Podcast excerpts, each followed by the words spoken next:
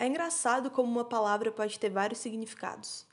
Pro seu Zé que tá assistindo o jogo do Flamengo no bar, a lua significa que tá na hora de ir pra casa, senão a patroa vai brigar.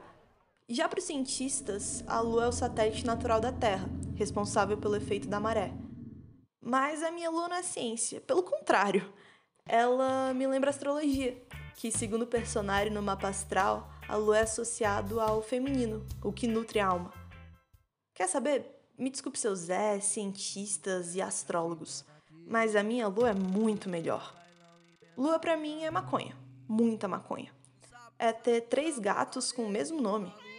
É assistir filme sapatão que a gente sabia que ia ser ruim, mas não era para tanto. Lua para mim é ver aquela cara de desconforto falando com sotaque goiano brasiliense.